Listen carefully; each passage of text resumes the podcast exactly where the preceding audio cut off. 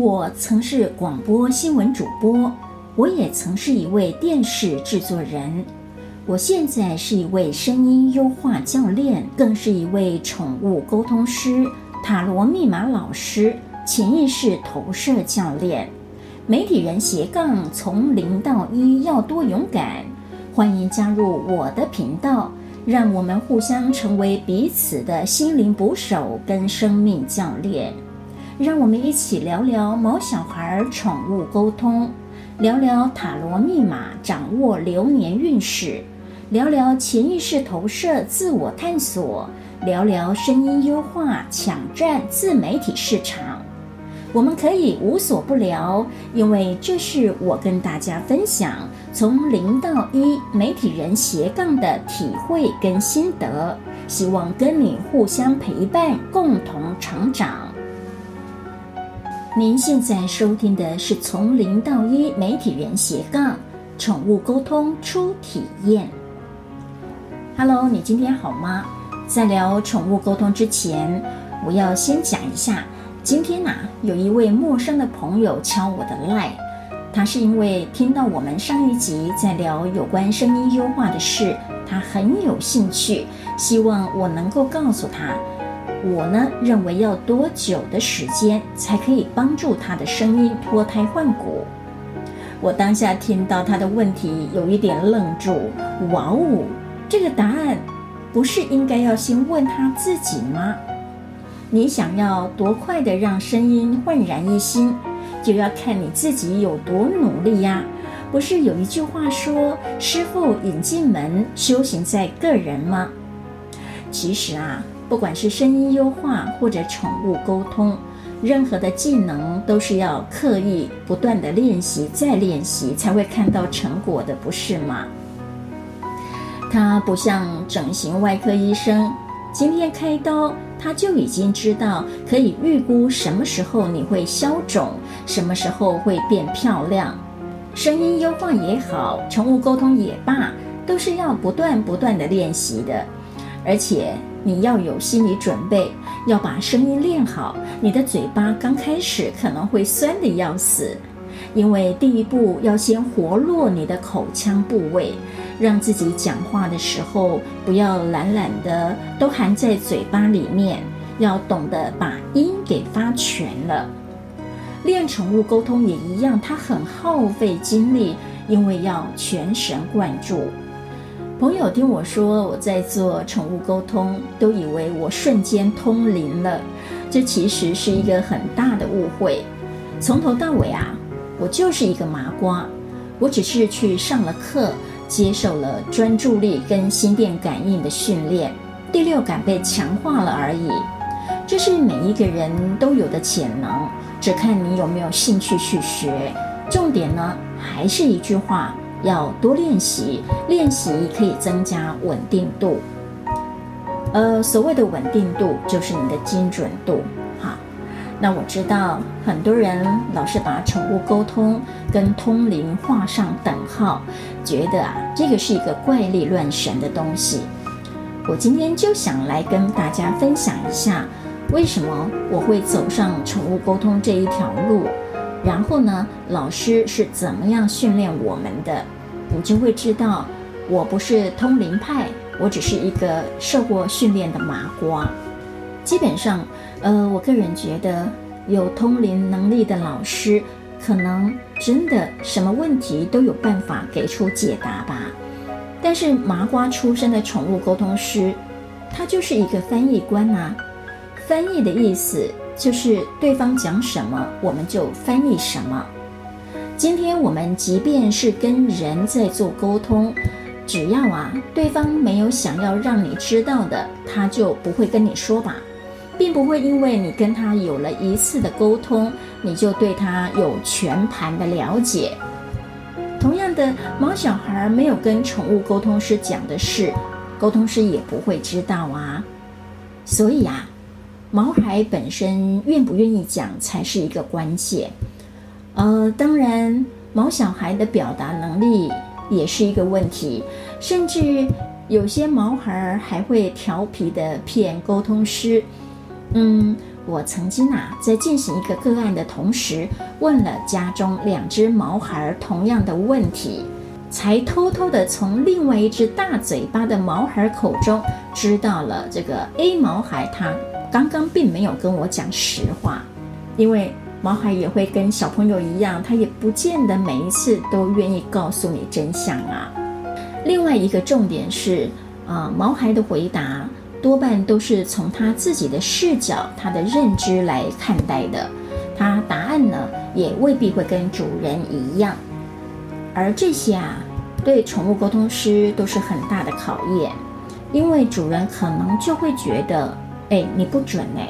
曾经我有遇过这样的案例，就是有个案问我说，我们家的狗狗最怕什么？我在跟他们家的狗狗聊的过程当中，他告诉我是壁虎，但是主人说不可能，我家根本就没有壁虎。结果过两天之后，我从这位个案的脸书上看到他写了这么一段话，他说：“，天哪，这位宠物沟通师也太厉害了吧！我在我们家看到壁虎了耶，真的跟他说的一模一样哎。”你看吧，核对答案当下的不准，并不代表不是事实。就像我们人生中有许多的眼见为凭，有时候也不代表它是事实哦。因为当你没有看到，你就不会相信。但是真相未必是如此。话说回来，我接触到宠物沟通，其实已经是很早很早以前的事情了。我当时是为了我们家的馒头去找沟通师。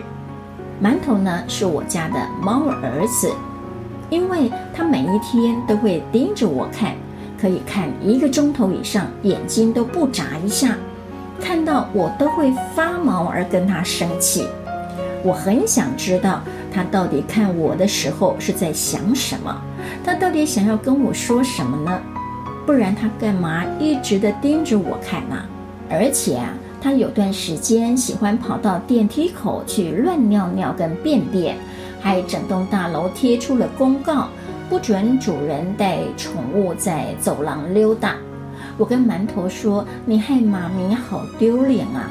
你是不是在跟我抗议什么呀？”我记得当年我因此找过了两位宠物沟通师。很神奇的是，两位跟我讲的内容竟然都大同小异，只是口吻不太一样。我觉得非常的有趣。一个口中的我家的猫儿子像个调皮却懂事的小男孩儿，而一个呢，口吻则像是沉稳老练的大男生。个性虽然有一些落差，但他们都说了，猫儿子对我这一位。每天忙着在电脑前工作的妈咪，非常的担忧跟心疼。以前呢，我都用我的视角看猫儿子，担心他会不会太寂寞，一个人在家会不会太无聊。我从来都没有想过他的视角，原来他也正默默地关心着我。哎，他还很好奇，妈咪每天都对着一个黑黑的盒子，到底在干什么？他说的黑盒子其实就是我的电脑跟我的 iPad 啦。三年前陪了我十六年的猫儿子，他走了，我内心瞬间好像有一个巨大的黑洞，没有办法被填满。头七那天，我又上网寻找宠物沟通师，希望知道猫儿子现在到哪儿去了，过得好不好。结果我找到的这位沟通师，他只告诉我一句话：“啊，他现在很忙啊，没空理你。”我说：“忙什么呀？”他说：“他忙着排队投胎。”哎，对耶，我怎么没想到？难怪很多沟通师都说，刚过世不久的毛小孩，你最好不要去打扰他。打个比方吧，这就好像……儿子他要排队去登机了，正忙着整理行李，忙着办手续，哪有时间理我这个牵肠挂肚的妈咪呀？哎，这听起来说的也挺有道理的。后来我又接触过几位沟通师，则是因为后期工作的关系。我之前曾经短暂的在一家命理平台工作，他们想要做宠物沟通这一块，那我负责考核这些要被纳入旗下的宠物沟通师准不准。我第一个接触到的是宫庙里会通灵的师姐，她跟我说，我家馒头还没有去投胎，因为我太牵挂他，让他走不开，所以呢。馒头现在还处在生前生病的状态，待在休息区里面。他要去投胎当你的儿子，他等不及了，叫妈咪快一点。我当下听到这段话，真是有点错到，因为这是我跟我儿子的私下约定，我都没有跟沟通师讲，他怎么会知道呢？所以，我真的觉得通灵也蛮厉害的。只是当下我听到之后，我觉得有一点对不起馒头，我已经是老棒了，要如何生猪啊？馒头不是妈咪不想，是我生不出来啊！我最后跟馒头说：“馒头，你乖，快一点先去投胎，不要等妈咪了。”最后他答应了我，我也才放下了心。后来我又考核了两位新学没多久的沟通师，一位讲得准，一位讲得不准。那我问那一位准的沟通师，他学多久了？他跟我说他学了两天。我听了下巴差点没掉下来，两天就会吗？怎么可能啊？他看我不相信，他不服输的跟我说。可是我到目前为止，我已经累积了五十个练习个案呢。当时因为我还没有学宠物沟通，我也听不太懂他讲这些话的含义代表什么。直到我离职之后，我决定自己去学，我才知道所谓的两天，就是我刚刚说的师傅领进门的阶段。这两天里，我本来以为我可以从老师的身上学会一些不为人知的宠物沟通的妹妹嘎嘎跟技巧，结果啊，老师第一堂课先教我们什么，你知道吗？他先教我们呼吸，再来是练习静心，然后学怎么闭着眼睛走路，很奇怪吧？老师说，不管别人撞到你，还是你撞到别人，都不能在意，就一直的走下去就对了。一下子要我们像太空漫步的步伐，一下又要你走得很快。原来这些都是在训练你的定性，不要被他人或外面的世界所影响。接着，老师带我们去大安森林公园。我原本以为是要到公园里面去听虫鸣鸟叫，老师应该会教我们听懂鸟啊、昆虫啊在讲什么，或者听听树木的声音。我内心可说是充满了期待。结果呢，只是要我们选一棵树，坐在树底下，同样的把眼睛闭起来，去感受风吹树动。那么老师会在这个时候偷偷在你的手掌心放一些小东西，让你去感受、去闻，最后去吃，证实你自己的猜测到底对不对？我记得老师那个时候放了几颗脆果子在我的手掌心里面，我摸一摸，我还以为是石头，结果他叫我吃，哦，原来是脆果子。就用这种方式来训练你的啊、感受力。第二天呢，更好玩的，他要训练你去感应你旁边陌生的同学是一个什么样子的人。你要专心的看着对方，写出他的二十项的特质。哎，这真的是有一点尴尬的训练呢。我对面呐、坐一位全身穿绿色，连袜子都是绿色的帅哥。然后很害羞的，我一边偷看他，我一边呢就写下我对他的观察，而且还不能开口问任何的问题，只能用心去感受。结束之后呢，我们再跟对方去彼此核对答案。没有想到，我竟然二十题答对了十八题。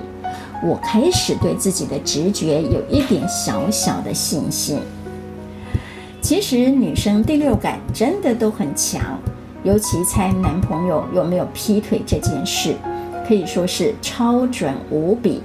我自己的经验是，我有一任男朋友是外国人，我们相约要在泰国机场碰面，然后一起回英国。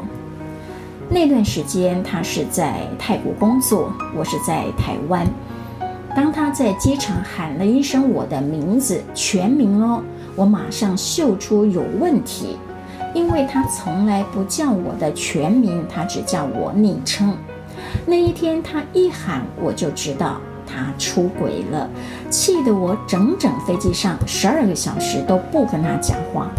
那他丈二金刚摸不着头脑，但是事后证实，他的确在泰国工作期间有了一段新的恋情。你就可以知道女人的第六感有多可怕。所以，如果你觉得你第六感还不错，真的可以来学宠物沟通。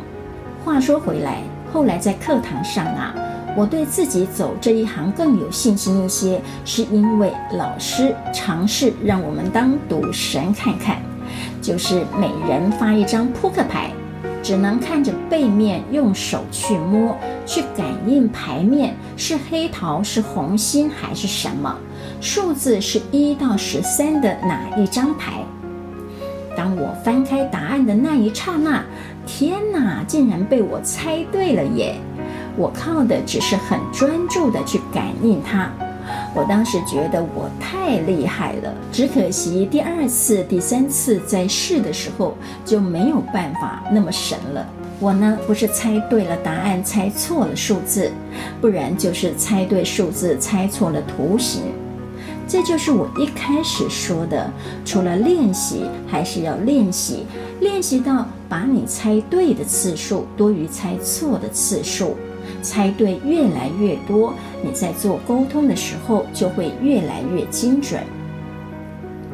最后一天的重头戏是对着猫咪或者狗狗的照片练习心电感应，你要写下来，然后老师再用电话一一的跟饲主核对学生的答案。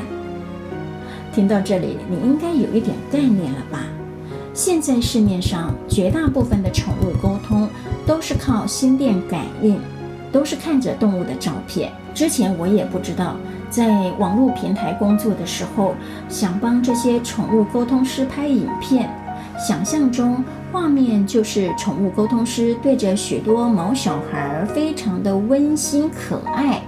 结果根本不是这么一回事。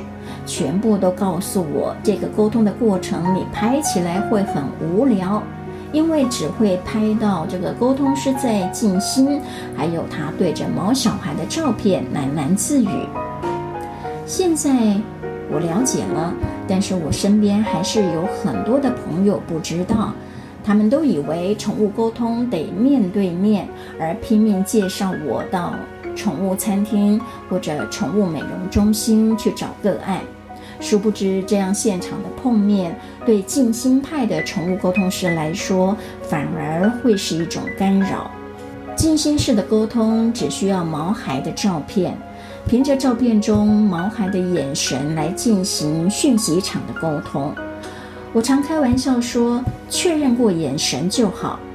因为它需要在一个非常安静、能够专注、不被打扰的情况下进行。通常开始前，我会有一段静心的仪式，让我先沉淀下来，之后我才开始对着毛孩的照片聊天。那么聊天的过程中，有的沟通师啊，他会收到一整团的图片，可以看到你家长什么样子。有哪一些摆设？这些摆设的颜色，甚至于主人没穿衣服，有些毛小孩他不忌讳，也会直接传给沟通师。这种可能大家会觉得最准视觉型的沟通师，因为比较好验证嘛。但我不是属于这种图像接收型的沟通师，有的会跟毛孩儿有一样的体感。换句话说，就是毛孩哪里不舒服，沟通师就跟着哪里不舒服。这个我到后来啊，真的有体会过。一次是今年的元旦，有一只离世的狗狗想念它的主人，沟通到一半，我就哭得稀里哗啦。我心想，我在哭什么呀？大过年的，但眼泪就是没办法控制。我想，我体感了那一只狗狗的眼泪，还有一只因为腹膜炎过世的猫咪。我沟通的时候腹痛如绞，一直到沟通完还在痛。我跟主人说：“你家的喵喵现在身体还是很不舒服。”结果连主人都觉得不可思议。除了这两个例子之外，我个人则是比较容易接收到毛孩的个性表现。还有毛孩的情绪跟内在的声音，就因为每一个沟通师接收的方式都不一样，在训练阶段要不断地摸索，找出他自己的风格。而且，你知道吗？在跟饲主核对之前，大部分沟通师都会经历答案虚无缥缈的一个不确定感。必须要等到跟主人核对完，那么饲主回应你很多的“对对对”，哎，没错没错，我们家那一只就是这样。然后呢，你一颗悬着的心才能够落了地。也正因为这样的虚无缥缈感，有些人即便学会了，甚至于也很能够善用这种能力，但最终他还是选择退出宠物沟通的行列。其实呢，也是蛮可惜的。而我最佩服的是我当时考核的最后一位沟通师，也是他深深影响我走到这一行来。他在我现场拿出照片给他的时候，就讲中了我对猫儿子最深的愧疚。他是我接触到的沟通师里面，我觉得真的很有深度的一位。后来才知道，他其实已经花了一二十万在身心灵的探索上面。宠物沟通师本身啊，如果能够进修一些心理或疗愈的课程，多给自己的身心灵充电，出来的沟通品质会比一般更有深度一些。而为什么我会这么的相信他？是因为我猫儿子走的那一天，我明明休假。也知道他身体不舒服，刚刚出院回来，我不想让他再折腾一次，跑到医院去，我就打电话给兽医师。那兽医师说，不然你拍影片给我，让他可以做一个初步的判断。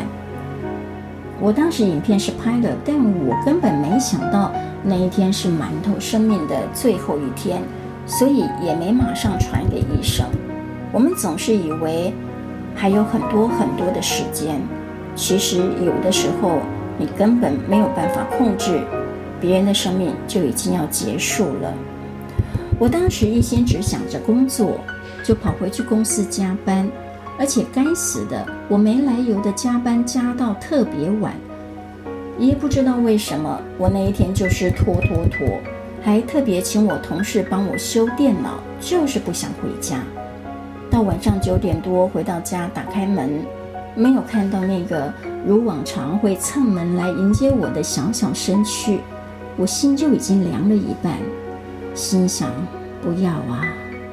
我深吸一口气，用一世纪的勇气慢慢将门推开。果然，我最不愿意看到的场面赫然映入眼帘。他已经僵硬地躺在地板上。而我也全身冰冷，被迫接受猫儿子走了的事实。从姿势来看，他应该是拖着病躯，奋力地上完厕所或者吃完饭，正要走回睡窝的途中不知倒地的吧？我不敢想象，但我又很想知道答案。这位宠物沟通师告诉我，馒头很想跟我说一句话，但又怕我受不了。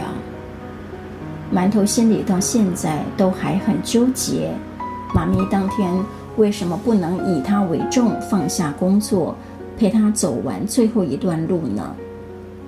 我跟沟通师说，我真的真的不知道，儿子当天要走了。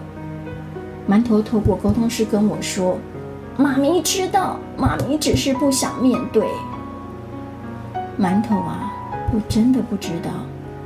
也许我真的不敢面对，所以我的潜意识在拖着，不想让我回家。但如果我的意识知道，我不会这样做。无论如何，到现在，我都觉得对馒头非常的愧疚。还好，透过那一次的沟通，我跟馒头道歉，请他原谅我，我心里的那一块石头也稍微落了地。其实，宠物沟通真的可以抚慰主人的心情，所以不要再说它怪力乱神。不相信的人可以继续选择不相信，但请不要谩骂，因为真的有人需要他。今天先聊到这里。说到馒头，心情有一点沉重，我们就不多说了。我们下次再聊好吗？拜拜。